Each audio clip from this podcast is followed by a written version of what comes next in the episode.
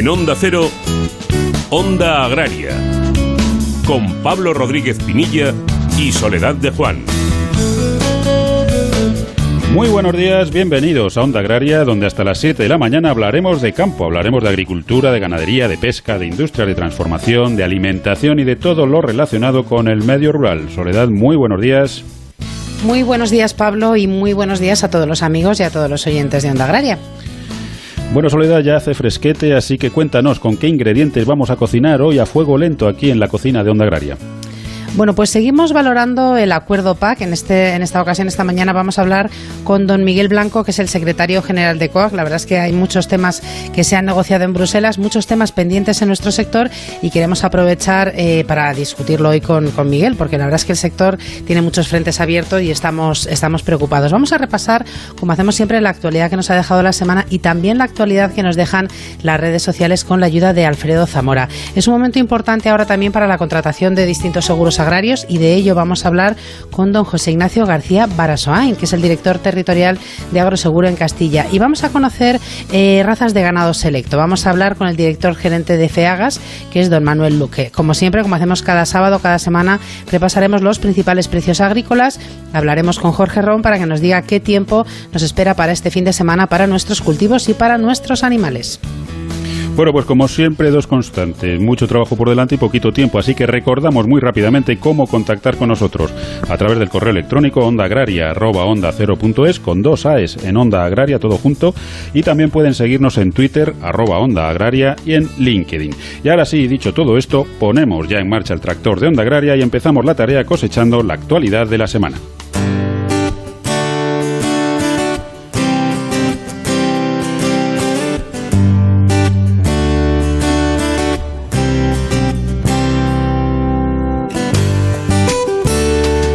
Paro registrado en agricultura se incrementó en 10.234 personas durante el pasado mes de octubre, un 5,75% más que en septiembre, situándose en 188.073 desempleados, con un repunte interanual del 25,96%, equivalente a 38.768 personas.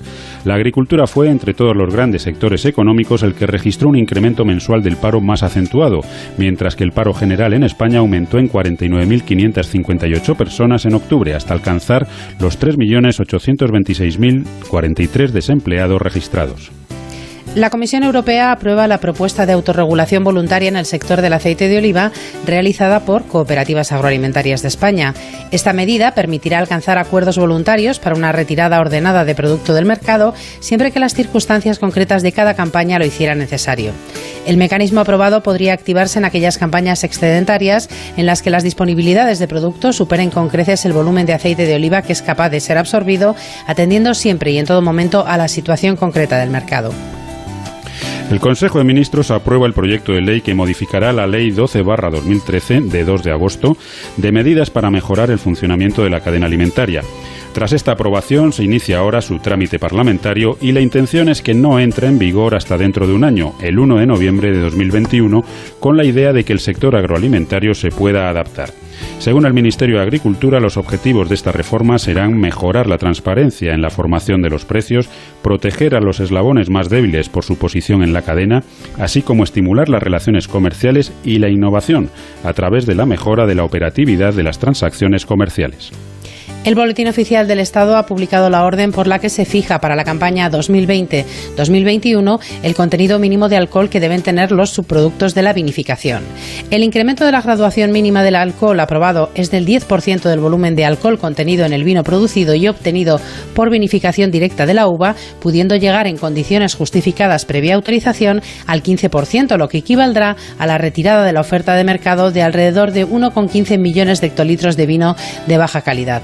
Para la actual campaña, dadas las disponibilidades de vino y tras consultar con el sector vitivinícola y con las comunidades autónomas, el Ministerio procederá a aplicar el contenido mínimo de alcohol de 12,5% de volumen contenido en el vino del que procede. Galicia, Asturias, Cantabria y Castilla y León envían una carta conjunta a la vicepresidenta cuarta y ministra para la transición ecológica y el reto demográfico, Teresa Rivera, en la que consideran innecesaria la inclusión del lobo ibérico en el listado de especies silvestres en régimen de protección especial, una propuesta que el Gobierno valora desde hace meses y que supondría la prohibición general de su caza al dejar de ser considerada una especie susceptible de caza como especie cinegética. Agroseguro cierra el mes de octubre constatando el aumento en la contratación de pólizas del seguro agrario.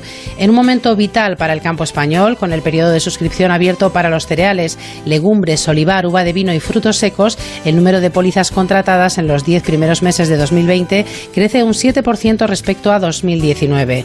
La superficie agraria asegurada ha aumentado un 47% hasta superar los 4,6 millones de hectáreas y la producción asegurada rebasa los 30 millones de toneladas, un 18% más. Y finalizamos con la buena noticia de la semana que nos ofrece David Frechilla desde Onda Cero Palencia. Muy buenos días, David. ¿Qué tal? Buenos días. Más producción, más superficie y mayor rendimiento. Estas son las características del sector del maíz en Castilla y León durante esta campaña. Muy buenos resultados ¿eh? los que deja esta campaña que ha permitido lograr la mejor cosecha de maíz de los últimos 30 años. En total eh, se han recolectado 12.734 kilos por hectárea de media. Para mayor satisfacción del sector, estos datos eh, vienen acompañados de unos precios al alza, pagando casi 207 euros por tonelada. La abundante lluvia además ha permitido que los agricultores de maíz de Castilla y León pues hayan ahorrado dinero en los costes de producción. En Castilla y León se siembra maíz en 116.000 hectáreas, siendo León la provincia que más hectáreas destina a este cultivo con 72.000. Hay que señalar además que de los 4 millones de toneladas de maíz que se producen en España, el 36% proceden de Castilla y León. Diego, ¿cómo te ha ido la cosecha este año? Hola Juan, la cosecha ha sido buena y gracias a agrocomparador.com ya estoy recibiendo ofertas para venderla. ¿Agrocomparador.com? Sí. Es una nueva plataforma que pone en contacto a vendedores y compradores de forma directa. Es súper sencillo, gratuito y te asesoran en el precio de venta. Pues tomo nota. Agrocomparador.com. Eso es, agrocomparador.com y sácale partido al campo. Esta tierra nunca ha sido fácil, generosa sí, mucho. Es mi hija y la madre de mis hijos. Yo la cuido y ella me da sustento. Me ha dado tanto. Cuando la mimo, se pone tan bonita. Fertilizantes Mirad, nos gusta la tierra. Pablo Rodríguez Pinilla y Soledad de Juan, Onda Agraria.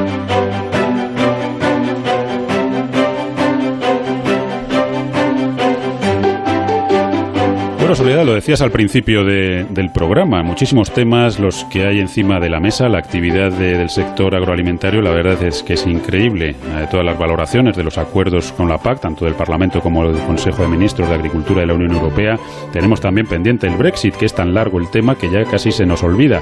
Los aranceles, a ver qué, termina de ocurrir, la modificación de la cadena alimentaria, muchos, como decimos, temas encima de, de la mesa. Y para charlar un poquito de todo ello, tenemos con nosotros hoy a don Miguel Blanco, secretario general de Don Miguel, muy buenos días y como siempre bienvenido a Onda Agraria. Eh, muchísimas gracias y buenos días, Pablo y Soledad.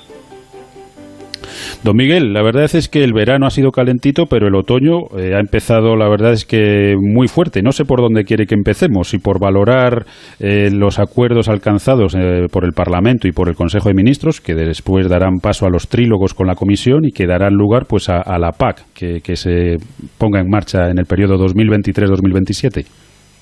Sí, esta es una cuestión central. Eh, entendemos, claro, que eh, nos va a condicionar eh, ya no solo hasta el 2027 incluido, sino que nos va a condicionar dos décadas al menos, es decir, porque se está dando una orientación a las políticas agrarias y a las políticas económicas relacionadas con el sector agrario que, como digo, son a, a, corto, por supuesto, a medio, pero también a largo a largo plazo que nos preocupa, nos preocupa muchísimo los acuerdos adoptados tanto en Consejo como en el Parlamento eh, Europeo, eh, más que nada porque hay una orientación que se le está dando a la política agrícola eh, comunitaria que refuerza de una manera muy determinante la, la sostenibilidad medioambiental, es decir, todo lo que es la arquitectura verde, nueva arquitectura verde, que se potencia de una manera muy decidida, pero sin embargo, sin embargo, en paralelo se debilita la sostenibilidad social eh, y económica de la agricultura social y, profesional fundamentalmente, que es el sector todavía mayoritario a nivel comunitario y a nivel de nuestro país. Y por lo tanto, esto nos preocupa. Muchísimas más exigencias medioambientales, ahí está el 40% del presupuesto para acción por el clima, toda la condicionalidad reforzada que ahora no hay voluntariedad, sino obligatoria para el cobro de las ayudas, toda la política de coesquemas entre el 20 y el 30%, que puede ser, si no se cumple, si no es inclusiva, eh, puede ser un, tajo, un recorte inasumible eh, para muchos agricultores y agricultoras, toda la aplicación del Pacto Verde que se tiene que añadir eh, a, los planes estratégicos y las estrategias tanto de biodiversidad como de la granja a la mesa, todo esto va a condicionar muchísimo las rentas, ya no solamente la actividad, sino las rentas de los agricultores. Esto significa, en definitiva, eh, costes económicos, lo estamos diciendo, es así. Significa también quizás eh, recorte de productividad, eh, pero sobre todo puede significar un problema de competencia frente a las importaciones de fuera. Cuidado porque mm, estas exigencias se deberían de trasladar a lo que se importa en las mismas condiciones que nosotros podemos producir. Lo contrario, aparte de un fraude al consumidor, es una competencia desleal eh, al, productor. Esto nos preocupa eh, enormemente porque, como digo, va a condicionar eh, nuestras rentas si no se adoptan al mismo tiempo políticas de mercado y políticas de control de las importaciones en base a una revisión de los tratados comerciales. Miguel, ¿qué tal? Muy buenos días. Buenos días, Soledad. Antes de entrar a valorar un poco lo que puede suponer de cara a esa agricultora, esa agricultora, eh, bueno, y ganadero y ganadera, por supuesto, particular, en lo que en lo que su renta supone, que es muy importante, porque estamos hablando de muchas familias, eh, me llamaba la atención cuando, cuando nos comentabas, pues eso, que estos nuevos documentos hacen mucha hincapié en esa sostenibilidad ambiental, pero olvidan un poco quizás la social y económica en un año 2020 en el que lo hemos pasado mal y lo estamos pasando mal y en el que yo creo que hemos visto todos como sociedad, los más alejados y los más cercanos al medio rural, lo estratégico del sector estamos hablando de producción de, alimentos y entonces choca pues mucho que se nos olviden esas dos patas de la sostenibilidad, ¿no? O que no, o que no las tengamos tan en cuenta como quizás, en mi opinión personal, deberíamos tenerlas. Eh, efectivamente, eh, somos un sector esencial, eh, somos la base de la alimentación.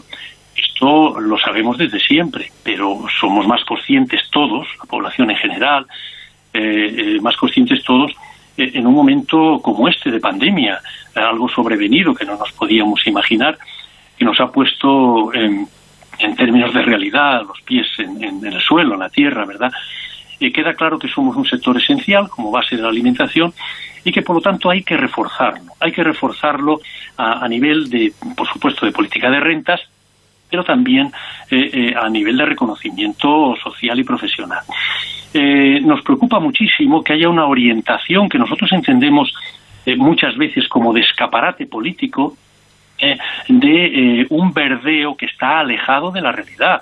Nosotros, como organización, como COA, y yo creo que en el conjunto del sector, siempre hemos sido partidarios de una sostenibilidad medioambiental, de hacer una producción de calidad, de altos estándares respetuosa con el medio ambiente claro, ahora nos preocupa que casi toda la arquitectura de la política agrícola común sea arquitectura verde. Nos condiciona al 40% del presupuesto general, más que al conjunto del fondo, eh, del, fondo de, en, general aprobado por, por la cumbre del Consejo, ¿no? Para, para, para todas las políticas comunitarias, ¿no? Entonces, eh, esto eh, evidentemente eh, trae como consecuencia que la política de rentas, que debería ser un objetivo de la política agrícola común, que en nuestro país todavía está en el 70% de la media del resto de, de, sectores, de rentas de sectores, a pesar de la crisis, incluso a pesar de la crisis, todavía estamos muy por debajo como media del resto de los sectores, bueno, pues estas políticas no atienden precisamente a esto, ¿no? A una mejora de las rentas, de las rentas agrarias, eh, exigiendo a las importaciones una justa equivalencia de estándares. Nosotros somos exportadores también, es cierto, pero exportamos con unos estándares altísimos. Nadie nos puede poner en eso un reproche, pero nosotros sí tenemos que reprochar que no se haga un control de esas importaciones y, por lo tanto, que se deje eh, todo lo que es la sostenibilidad social y económica, eh, eh, digamos, en un segundo y tercer plano respecto a la sostenibilidad medioambiental. Eh, Miguel, eh, esta semana pasada, bueno, pues el Consejo de Ministros eh, aprobó ese proyecto de ley de, que modificará la famosa Ley 12/2013 de, de medidas para mejorar el funcionamiento de la cadena alimentaria. ¿Qué valoración se hace desde COAG de, ese, bueno, pues de ese proyecto que tendrá que pasar los beneplácitos en, todas las instituciones? ¿Satisface al sector este proyecto? Bueno, en principio, eh, lo que incluye este proyecto eh, y que lo eleva a categoría de ley eh, y que se aprobó en febrero a raíz de las mm, movilizaciones del sector agrario, que era el, Real Decreto 5-2020, todo aquello que se incorpora, como digo, a la, a la ley de cadena alimentaria, en forma de ley y que va en proyecto, lo vemos eh, positivo, es decir, eh, que no puede haber compra eh, a pérdidas, que el pago y se refleje además en los contratos del precio, se establezca un precio por encima de los costes de, de producción. Todo esto es eh, muy positivo y lo hemos valorado desde el primer momento. Lo que ocurre es que, bueno, nosotros creemos que se debe ir a más. Se debe ir a más, es decir, tiene que ampliarse el ámbito de aplicación de la ley a todo el canal Oreca, eh, a las organizaciones de productores no cooperativas.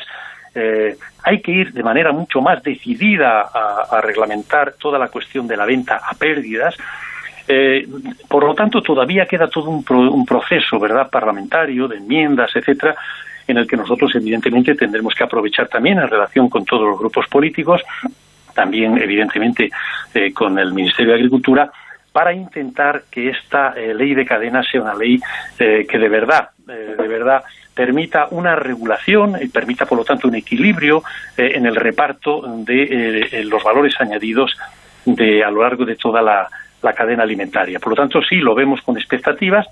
Hay muchos ataques por parte eh, de bueno pues determinados agentes que operan en el mercado eh, contra esta contra esta ley pero nosotros evidentemente la defenderemos porque entendemos que eh, no va a resolver el problema del mercado y de los precios pero sí ayuda a avanzar en, en, ese sentido, en que los precios estén por encima de costes, por lo tanto hay unos precios justos. Desde este punto de vista, Creemos también que se debe reforzar la Agencia de Información y Control Alimentario y el presupuesto del mismo. Nos, nos parece positivo que el presupuesto del Ministerio en ese sentido incida en reforzar eh, eh, la, agencia, la, dotación económica presupuestaria, la Agencia de Información y Control eh, Alimentario. Entendemos que esto, esto es, es fundamental y bueno, pues en esa estamos. Vamos a seguir peleando, como digo, para que el trámite parlamentario sea favorable al sector. También el Ministerio de Agricultura tiene que ser consciente y también queremos que aparezca claramente en la ley de que tiene que hacer estudios de mercado,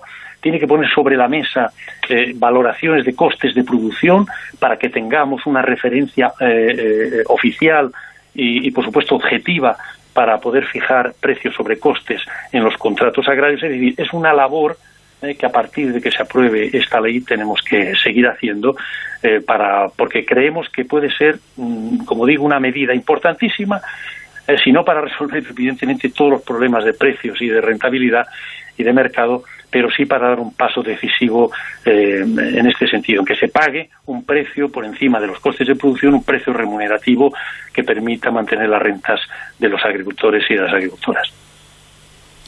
Bueno, como decíamos, muchos temas encima de la mesa, algunos hemos podido tratar hoy y otros que se han quedado en el tintero que analizaremos más, más adelante.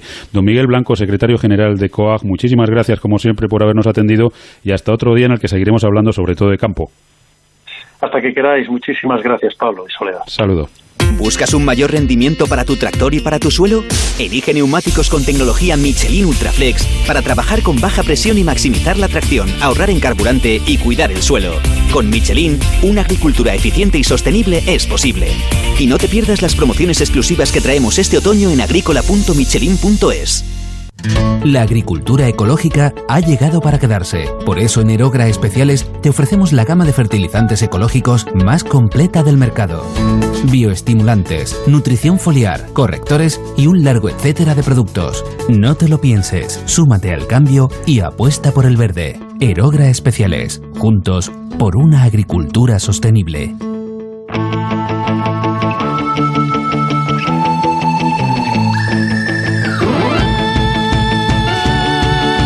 Como hacemos cada mañana de sábado, lo que vamos a hacer ahora es repasar la actualidad, pero aquella que ha sido más importante o que ha resaltado más en las redes sociales. De esta labor tan importante se encarga cada semana Alfredo Zamora. Alfredo, ¿qué tal estás? Muy buenos días y bienvenido como siempre a Onda Agraria. Muy buenos días, Sole Pablo. Muchas gracias. ¿Qué tal estáis? Buenos días, Alfredo. Muchos frentes abiertos. Eh, nos escuchabas hablar con don Miguel Blanco. La verdad es que son muchos los frentes abiertos que tiene ahora el sector en un momento además de incertidumbre para todos, ¿no? Pero en las redes sociales, ¿qué es lo que más eh, se ha movido esta semana, Alfredo? Pues la verdad es que hemos tenido dos grandes temas protagonistas esta semana y uno era precisamente el que hablabais ahora con Miguel Blanco, que ha sido la aprobación del Consejo de Ministros del proyecto de reforma de la ley de la cadena alimentaria de España, una decisión que va a adaptar la legislación española, la directiva europea que amplía las medidas contra las prácticas comerciales desleales. Desde la Moncloa tuiteaban que el Gobierno aprobaba la modificación de la ley de la cadena alimentaria, avanzando, decían, en su compromiso de impulsar un reparto más justo y equitativo del valor añadido a lo largo de toda esta cadena, protegiendo, decían, a los productores. Han sido muchas las reacciones en las redes, todas positivas, aunque es verdad que, como decía Miguel Blanco, secretario general de COAC, todavía, todavía queda mucho por hacer, pero he destacado estas declaraciones que vamos a escuchar ahora del secretario general de Asaja Castilla-La Mancha, José María Fresneda. Vamos a escucharle. Eh, lo positivo es que ya por fin eh, en una ley se empieza a hablar de, de las cosas que afectan a los agricultores como primer eslabón de la cadena que son esenciales para garantizar la seguridad alimentaria, el bienestar animal y la protección del medio ambiente a los ciudadanos europeos y en concreto españoles. Que el debate debe empezar cuando esté garantizado los costes de producción del primer eslabón de la cadena. Si echamos la vista atrás, el primer ajuste fue en febrero en relación a las movilizaciones de los agricultores y ganaderos para reivindicar una remuneración justa. En junio se presentó el anteproyecto de ley de reforma y ahora se aprueba este proyecto, así que lo seguiremos de cerca porque seguro que todavía va a dar mucho de qué hablar. Pero no ha sido el único tema. El segundo eh, protagonista en las redes del sector ha sido la reunión del presidente del Gobierno con cooperativas agroalimentarias de España y las organizaciones profesionales Asaja y UPA. Una reunión que se tuvo para analizar los principales asuntos de interés para el sector agroalimentario.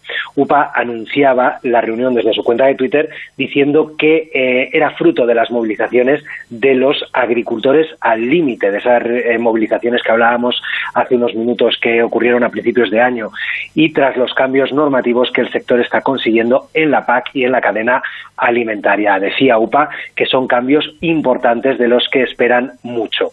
Después de la reunión, UPA tuiteaba también que tenía muchas esperanzas puestas en que la nueva PAC fuera más justa y sobre todo más eficaz para resolver los problemas del campo y matizaba que junto a la ley de la cadena alimentaria deben ser los pilares para un futuro de progreso para el mundo rural. Pedro Barato, por su parte, presidente de Asaja, tuiteaba después de la reunión que habían hablado de la PAC, de los aranceles, del sector agroalimentario como eh, punto estratégico y decía que había sido un encuentro para poner en valor y defender los intereses de agricultores y ganaderos y también para valorar la aplicación real de la nueva PAC en el campo y hablar de los impuestos. Y desde cooperativas agroalimentarias también eh, lo comentaron en sus redes, tuitearon que habían trasladado al presidente del gobierno que las cooperativas debían formar parte del plan de recuperación y digitalización y decían que en la reunión se había hablado de la PAC, de los aranceles, de la ley de la cadena alimentaria y de la situación de los sectores agrarios.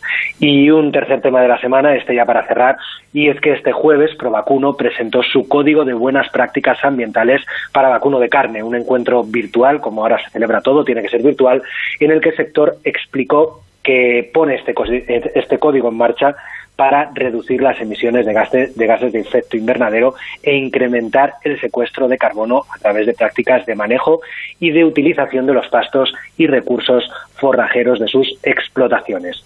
Este Código de Buenas Prácticas Medioambientales responde a la estrategia Carbono Neutral 2050 de Provacuno, que tiene como objetivo alcanzar la neutralidad climática del sector vacuno de carne español en 2050. Tenéis toda la información en la web de Provacuno, que es provacuno.es. Pues vemos que has tenido mucho trabajo, Alfredo, esta semana con las redes sociales.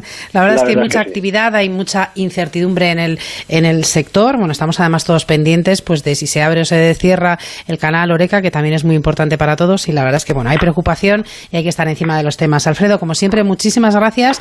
Que pases un estupendísimo fin de semana, que creo que tienes de puente, porque en Madrid lo es, ¿no? Sí, y que sí. hablamos el próximo sábado. A ver Pues si no te llueve igualmente. mucho. Disfruta el fin de semana. Igualmente, un abrazo. Pablo Rodríguez Pinilla y Soledad de Juan. Onda Agraria. Honda Cero Madrid 98.0 Es el momento de tomárselo en serio y de pasar a la acción. No nos valen las fotos, queremos realidades. Por eso, desde Antena 3 Noticias, nos sumamos a Constantes y Vitales Objetivo 2% para conseguir un pacto entre todos los partidos políticos que eleve al 2% del PIB la inversión en ciencia. Lo queremos ya y lo queremos para siempre. Únete a nosotros y firma en constantesyvitales.com. Compromiso a tres media. Las mejores ficciones sonoras en Onda Cero con el sello de Carlos Alsina. Tengo que consultarte una cosa, le dice secretamente. Sé que debemos sacrificarlo todo por la causa, pero a veces se le presenta a uno un caso de conciencia difícil de resolver. Para mí no hay más conciencia que la estrictamente revolucionaria. A sangre y fuego. Milagro en la gran ciudad. El mago de Oz. Celia en la revolución. Cómpreme una radio. Buen día, ovejero. Buen día, señor. ¿Salió usted a caminar temprano? No, no, no camino. He pasado la noche en la cueva. Mi esposa está dentro. Ha parido un crío. Moreno y menudo. Mm, el parto es una experiencia dura. Revive donde y cuando quieras las mejores ficciones sonoras de la radio creadas por Carlos Alsina. En la web y en la app de Onda Cero. Tenga vuestra merced a bien, mi señor Don Quijote, darme el gobierno de la ínsula que en esta rigurosa pendencia se ha ganado. Advertid, hermano Sancho, que esta aventura y las semejantes a esta no son aventuras de ínsulas, sino de encrucijadas. Te mereces esta radio. Onda Cero, tu radio. Facebook, Twitter, YouTube, hay más de un medio para que nos sigas. ¿Cuál te gusta más? Onda Cero es la radio que siempre va contigo, porque estamos en las redes sociales para que nos sigas, para que opines, para que compartas noticias. OndaCero.es, más y mejor.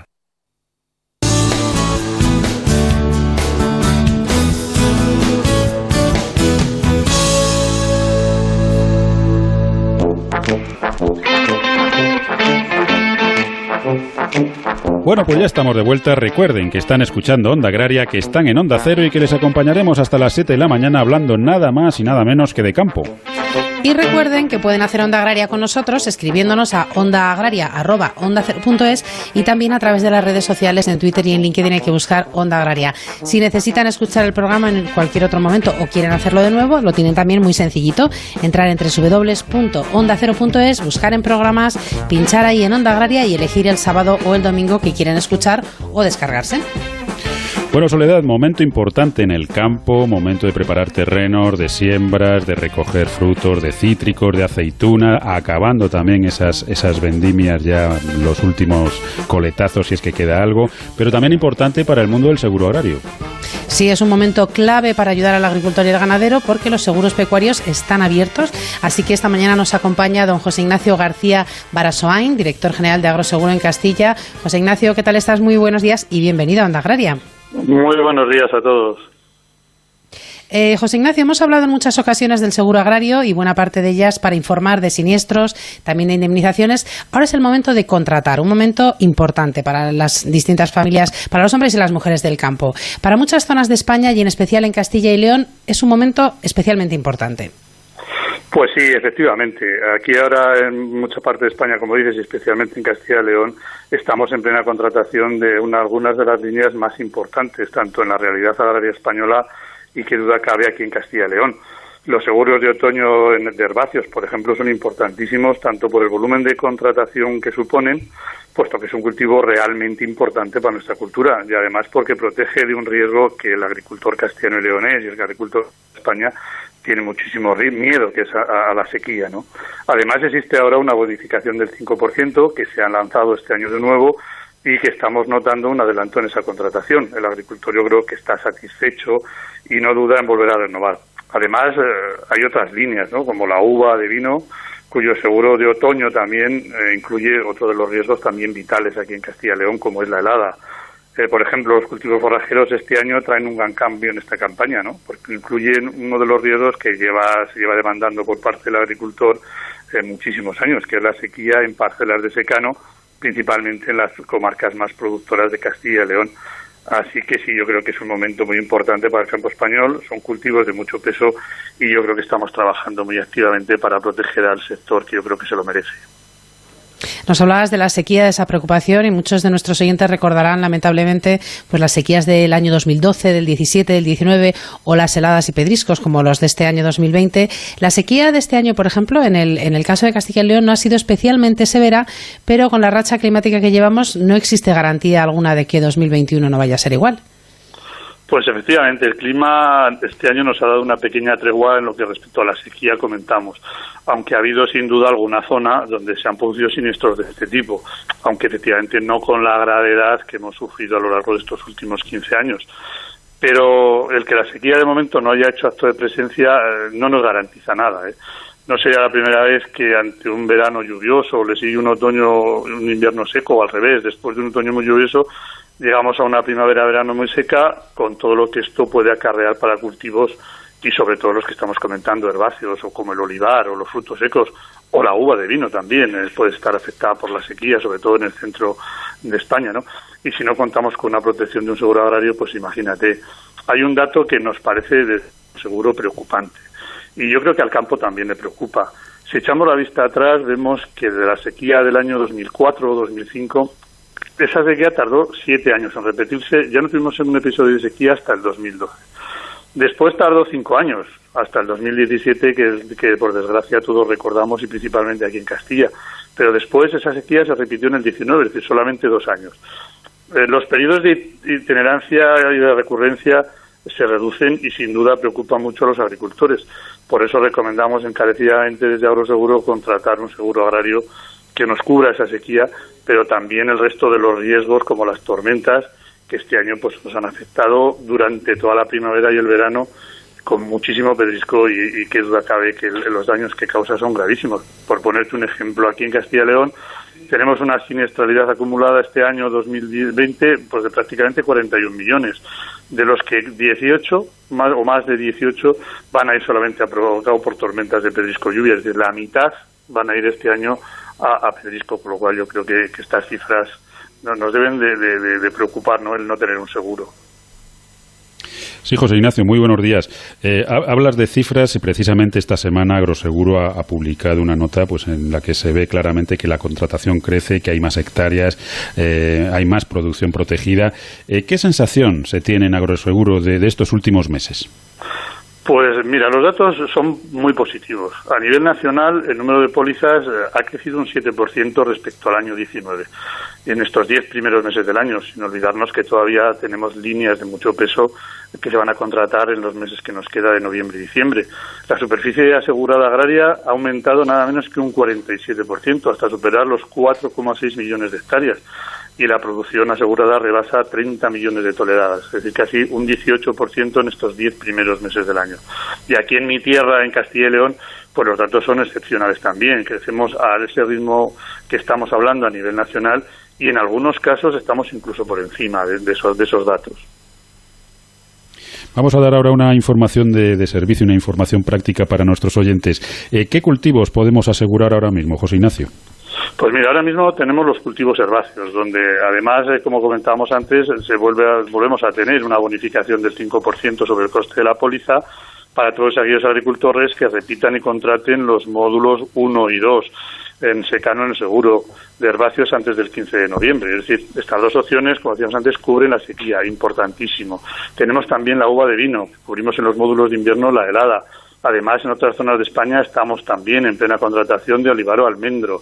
En breve, pues llegan otras dos líneas principalísimas y fundamentales, como son cultivos forrajeros y los frutales. Y claro, hablando de seguros pecuarios, no nos olvidemos que también tenemos una amplia gama de seguros pecuarios. Estos se pueden contratar durante todo el año. José Ignacio Agroseguro ha cumplido en plena pandemia 40 años. Imaginamos que al igual que el campo no ha parado, pues el seguro agrario tampoco lo ha hecho. Eh, y además que habrá tenido que, adaptarse a las circunstancias de trabajo, sobreponerse a esta situación para seguir trabajando igual que la gente del campo. Y si las cosas se siguen complicando, el seguro agrario tampoco se va a detener. Efectivamente, eh, está siendo un año muy convulso.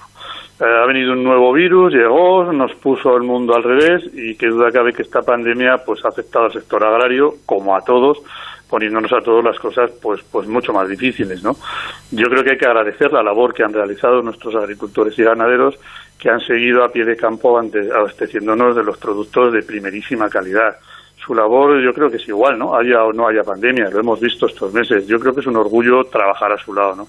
Por eso para Agroseguro ha sido un reto que hemos podido afrontar y superar ya que la contratación no se ha detenido en ningún momento y por supuesto los siniestros no saben de pandemia, se han seguido ocurriendo. El viento y el pedrisco eh, han impulsado pues el que tengamos que tomar nuevas eh, tecnologías en general y en concreto pues para realizar las tasaciones tan fundamentales en esos momentos pues fomentamos la teleperitación que permitió pues sin, sin ese contacto físico con el agricultor pues seguir valorando y que el agricultor se le viera en sus fincas y cobrara sus indemnizaciones que es en definitiva lo que creo que, que nos demanda ¿no? cuando hacen un seguro.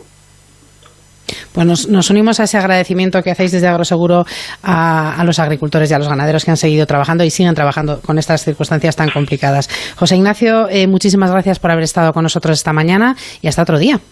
Muchas gracias a todos. Buenos días. ¿Buscas un mayor rendimiento para tu tractor y para tu suelo?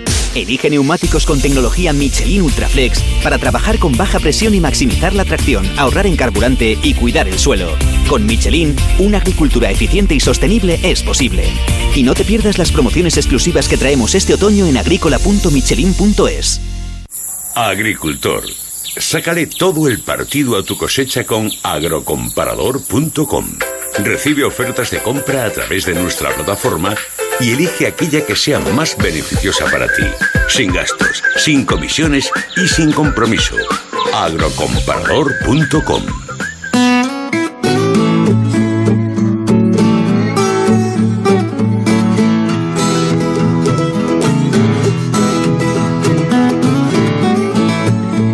Bueno, como cada sábado abrimos una ventana aquí en, Onda Agraria dedicada a la ganadería y hoy además lo vamos a hacer a una ganadería que, que, es muy querida, por lo menos aquí en Onda Agraria y me consta que por mucha más gente, que es la ganadería autóctona, las razas autóctonas. Por eso queremos hoy hablar con don Manuel Luque, que es el director gerente de FEAGAS. Don Manuel, muy buenos días, bienvenido a Onda Agraria. Buenos días. Don Manuel, en primer lugar, por si hay algún despistado entre nuestros oyentes, aunque ya, ya todos conocen muy bien las, las organizaciones importantes del sector, eh, ¿qué es FEAGAS? ¿Quién integra FEAGAS y cuál es el origen?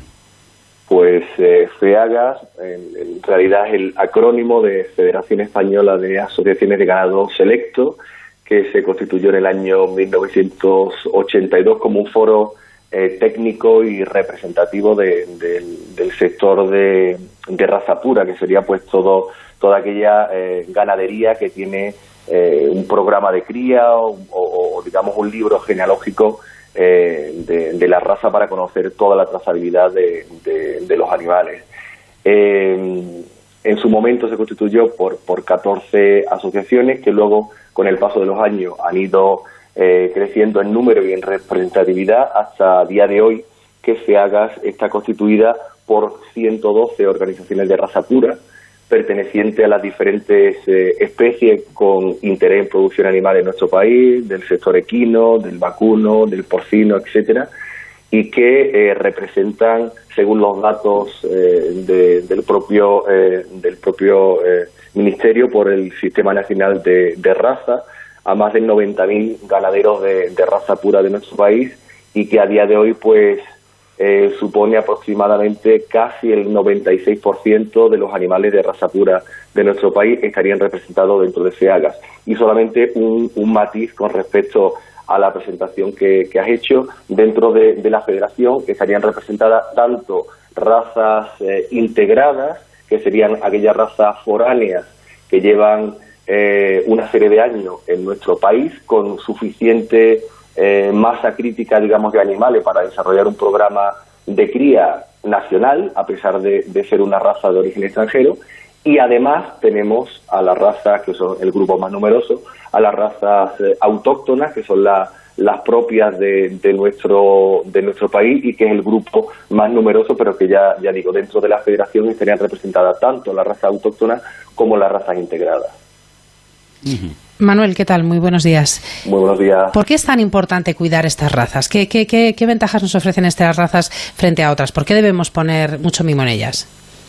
Pues eh, en el caso de, las razas autóctonas, como habéis comentado al principio, pues serían porque eh, son las garantes, digamos, del mantenimiento de nuestra biodiversidad ganadera, eh, son un patrimonio genético que nos pertenece a todos, no solamente a los ganaderos que, que las poseen, y eh, mantienen nuestros ecosistemas y sobre todo a día de hoy que también es muy importante porque cada vez eh, más personas de nuestra sociedad están más interesadas en ello, eh, producen de forma sostenible. Además también son, son razas que, contribuyen al desarrollo económico de, de zonas rurales de nuestro país, en algunos, en algunos casos zonas donde, donde esta raza tienen un peso específico muy importante. Se viene, por ejemplo, a, la cabeza zonas como, por ejemplo, en Granada, Huescar, por ejemplo, con, con el peso que tiene allí dentro de, de la ganadería eh, el ovino eh, secureño, por ejemplo, o en el tiempo que estuve trabajando en la Universidad de Córdoba haciendo también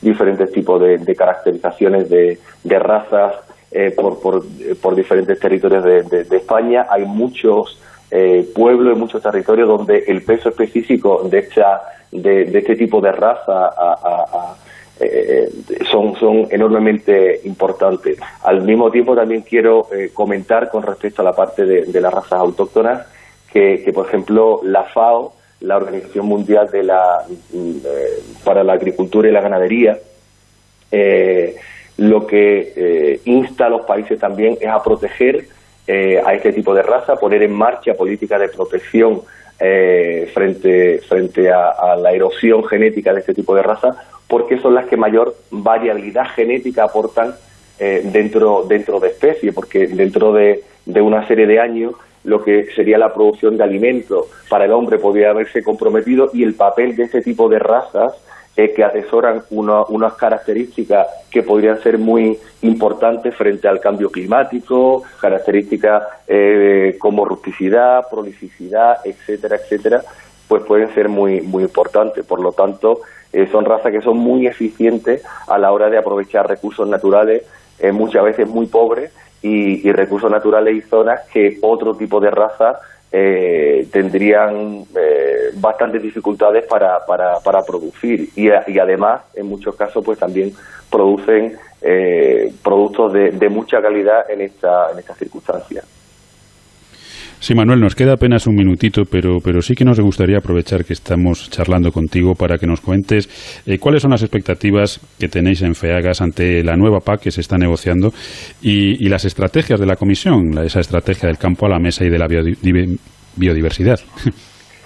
Ah, pues en ese, en ese aspecto sí que, sí que lo estamos contemplando con mucha, con mucha esperanza.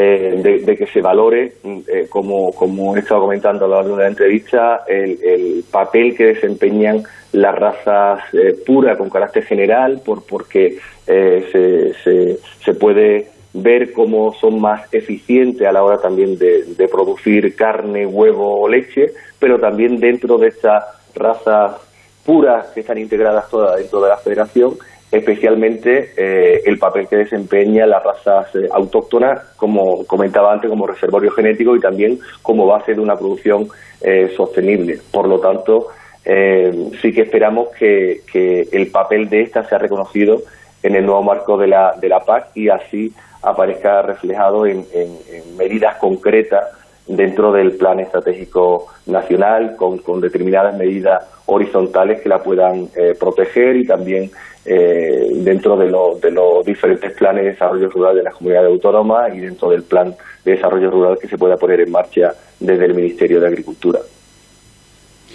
Bueno, pues ya aprovechamos para anunciar a todos nuestros oyentes que más o menos una vez al mes eh, pues abriremos una, una, ventanita aquí en Onda Agraria, en la sección de la esquila, de la ganadería, a estas razas autóctonas. Iremos conociendo pues todas ellas para, para bueno, pues conocer sus bondades, para conocer cómo se encuentran los productores y sobre todo para ofrecer el reconocimiento que sin duda se, se merecen. Hoy hemos querido empezar por el principio, que es conociendo a la federación que aúna a todas ellas. Manuel Luque, director gerente de FEAGAS, muchísimas gracias por habernos acompañado y hasta otro día en el que seguiremos hablando de esas razas nuestras y de estas otras que también hemos adoptado, como nos decías. Muchas gracias a vosotros por la oportunidad. Fertiberia, líder en fertilizantes, le acerca la información de los mercados agrícolas.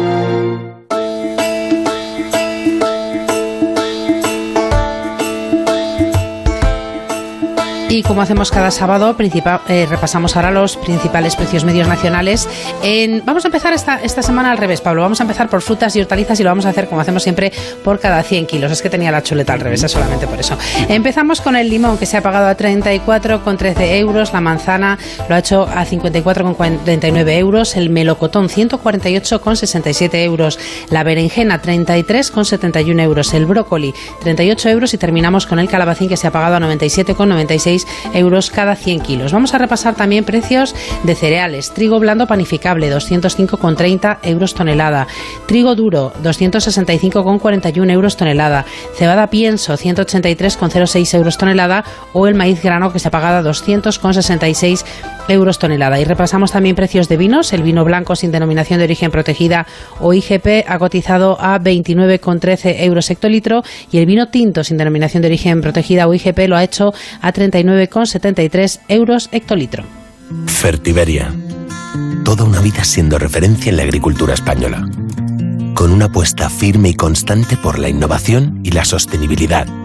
Ofreciendo productos y servicios de primera calidad dando respuesta a todas las necesidades del agricultor y persiguiendo siempre la máxima rentabilidad de sus cultivos.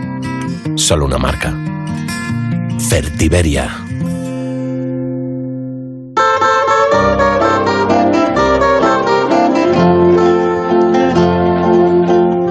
Puntito de terminar el programa, nos queda por conocer el pronóstico del tiempo para el fin de semana, una tarea de la que se ocupa cada sábado Jorge Ron para que todos salgamos seguros al campo. Agroseguro te ofrece el tiempo en el campo. Muy buenos días, Jorge. Hola, buenos días, Soledad y Pablo, y un cordial saludo a nuestros amigos agricultores y ganaderos. Sigue la borrasca situada frente a las costas de Portugal, desplazándose un poco hacia el norte, acercándose a Galicia, favoreciendo los vientos del suroeste de la península que han provocado y seguirán provocando esas precipitaciones sobre la mayor parte de la península, siendo la zona occidental la más afectada. A lo largo del día de hoy esas precipitaciones van a ser intensas, sobre todo a primeras horas hasta media mañana en Aragón, Cataluña, en las Baleares e inclusive en La Rioja y en la zona del País Vasco. Posteriormente esa área de tormentas y de precipitaciones se desplazará hacia Francia y dejará la jornada más tranquila. Por el contrario, cielos nubosos en el oeste, precipitaciones persistentes en el oeste de Galicia, más ocasionales en puntos del oeste de Castilla y León, del sistema central y de Extremadura. Lucirá el sol a orillas del Cantábrico con vientos del suroeste y la nubosidad irá disminuyendo en el resto de la península, si bien por la mañana todavía habrá chubascos en puntos de La Mancha, zona centro y Valencia. De cara al domingo la situación es parecida. La borrasca se sitúa al noroeste de Galicia, siguen esos vientos del suroeste con precipitaciones en la mitad más occidental. Galicia mantendrá las precipitaciones persistentes en su costa atlántica y también afectarán al oeste de Castilla y León, de Extremadura, inclusive de Andalucía. Menos nubes cuanto más al este y ambiente más soleado en la vertiente mediterránea con vientos del suroeste y temperaturas que se mantienen en generalmente suaves. Bueno, pues hasta aquí la previsión para el fin de semana. Jorge, que pases un buen sábado y mañana nos cuentas la previsión para el resto de semana. Sí, una semana que se presenta algo más tranquila que esta, con menos lluvias, con valores térmicos todavía sin tener un descenso importante, pero al menos sí será una semana más seca y sin menos precipitaciones. Pues mañana estaremos atentos. Un abrazo. Hasta luego. Amaneces antes que el sol y peleas contra sequías, granizo y cada día empiezas de nuevo. Eres de una naturaleza especial. Por eso en Agroseguro hay una bonificación especial para ti. Contrata ahora tu seguro de herbáceos y consigue una bonificación del 5%. Consulta condiciones con tu mediador o en agroseguro.es. Agroseguro, más que un seguro. Y recuerden que ahora es el momento de contratar el seguro de olivar.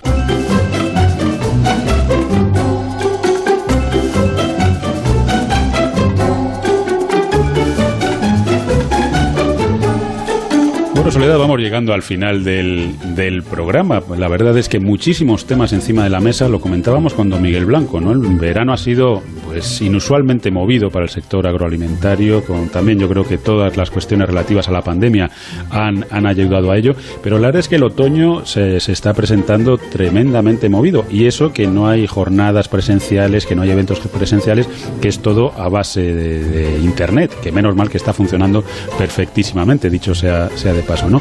Temas muy importantes y yo sí que me gustaría hacer una reflexión. Eh, la semana pasada comentábamos el presupuesto para el Ministerio de Agricultura, esa propuesta tendrá que ser aprobada de esos 8.400 millones de euros, de los cuales el 90%, nada más y nada menos, viene de la Unión Europea. El Gobierno de España, de su bolsillo, pone 840 millones. En el total, eh, la agricultura representa para España un 1, eh, y poco, 1,5, 1,6, eh, 1,80 y tantos por ciento de nuestro, de nuestro presupuesto. La verdad es que yo creo que el gobierno podía poner más dinero de su bolsillo ¿no? para un sector que, que ha demostrado ser potente desde el punto de vista económico y desde luego imprescindible desde el punto de vista eh, social y medioambiental. Yo creo que aparte de todo el dinero que viene de Europa, que está bien, bienvenido sea y que no nos falte, yo creo que también hay que, de cosecha propia, tenemos que, que buscar también la forma de apoyar a este sector tan sumamente importante. Así que, bueno, pues eh, creo que es momento de, de, realmente reconocer lo que se dice en palabras con hechos. Y uno de los hechos es que quede reflejado en el presupuesto precisamente la importancia de, del sector. Está muy bien decir que somos estratégicos, está muy bien decir que somos muy importantes y muy solidarios, pero eso tiene que reflejarse también en el presupuesto. Y yo creo que quitando la parte enorme que viene de, de Europa, pues el gobierno de España tampoco hace un grandísimo esfuerzo. Es una opinión, ¿eh? ya seguro que hay mucha gente que no opina lo mismo que yo. Bueno, lo que está claro es que los agricultores y los ganaderos necesitan del apoyo de todos, que es un sector estratégico, que lo hemos visto más que nunca y tristemente en este 2020 tan difícil que estamos atravesando y que realmente hacen falta ayudas. Es que es una realidad. No podemos hablar tanto como hemos hablado durante las múltiples elecciones que hemos tenido en los últimos meses y años de la España despoblada y luego no hacer porque esa España recupere población y que los jóvenes se incorporen, que las mujeres se incorporen, que los agricultores y ganaderos no se vayan. O sea, realmente lo tenemos que ver un poco como sociedad, porque además lo único que piden, mira, esta mañana cuando hablábamos con, con Miguel Blanco, eh, secretario general de COAG, nos lo decía, lo que piden es precios justos y que no haya problemas con productos que vienen de otros países a otros precios, con otras formas de producir diferentes que no están permitidas aquí y que eso supone pues una competencia desleal, simplemente producir, trabajar, disfrutar de vivir en el campo y en el medio rural y obtener un precio justo por su trabajo. Y otra de las cuestiones que también me gustaría, Soledad, comentar es que el Ministerio de Transición Ecológica también se llama o tiene de apellido y demográfico. Y muchas de las cuestiones que está abordando el Ministerio de Transición Ecológica, yo creo que se olvida de lo importante que es la agricultura, la ganadería eh, y la pesca de cara a, a conseguir población en el medio rural. Yo creo que hay que tener cierto equilibrio y ese equilibrio se está perdiendo. Y hay que buscar un poco el proteger también a agricultores, ganaderos y pescadores, porque al final van a ser ellos las especies en peligro de extinción. Y yo creo que eso es lo que sí que no nos podemos permitir. Pero bueno, Soledad, cuéntanos, eh, después de todo esto que hemos estado charlando, cuéntanos de qué vamos a hablar mañana aquí en Onda Agraria. Pues la semana pasada, si te acuerdas, repasábamos con Elisa Plumed eh, los datos del sector de flor cortada y planta ornamental. Un sector para el que el Puente de Todos los Santos es importante, un sector que lo ha pasado mal, como todos este año, pero especialmente pues porque la primavera y determinadas festividades importantes para ellos, pues este año no las hemos podido disfrutar.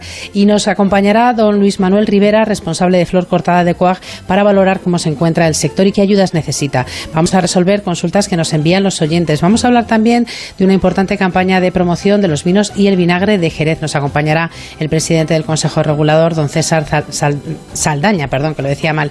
Nos acompañará también César Marcos. Con él vamos a repasar la agenda para la próxima semana. Vamos a hablar del sector pesquero y es que los sectores pesqueros español, italiano y francés trasladan a la Comisión Europea su rechazo a nuevas medidas de reducción del esfuerzo pesquero en el Mediterráneo en el año 2021. El secretario general de CEPESCA, don Javier Garat, nos acompañará también mañana y terminaremos disfrutando del membrillo en España, que bien me sabes, con Marcos Galván y como siempre mirando al cielo con Jorge Ron. Bueno, pues todos esos temas serán mañana. Hoy, antes de acabar, Soledad, felicitar a Paula, que es mi hija, que hoy cumple 18 añitos, así que un beso enorme para ella. Se nos acabó el tiempo, pero solo por hoy, porque mañana, de 6 a 7 de la mañana, les esperamos aquí en Onda Agraria para seguir hablando de campo, hablaremos también de mar y, sobre todo, con todos sus protagonistas. Dani Solís estuvo en el control técnico, a los mandos de la sembradora. Soledad, que pases un buen sábado y hasta mañana. Hasta mañana a todos, feliz día. Ya saben que Onda Agraria es el programa para los que trabajan en el campo y para aquellos a que les gustaría hacerlo. Nos vamos y recuerden que estén donde estén, díganlo. Yo escucho Onda Agraria. Les esperamos mañana domingo de 6 a 7 de la mañana aquí en Onda Cero para seguir hablando de campo y de mar.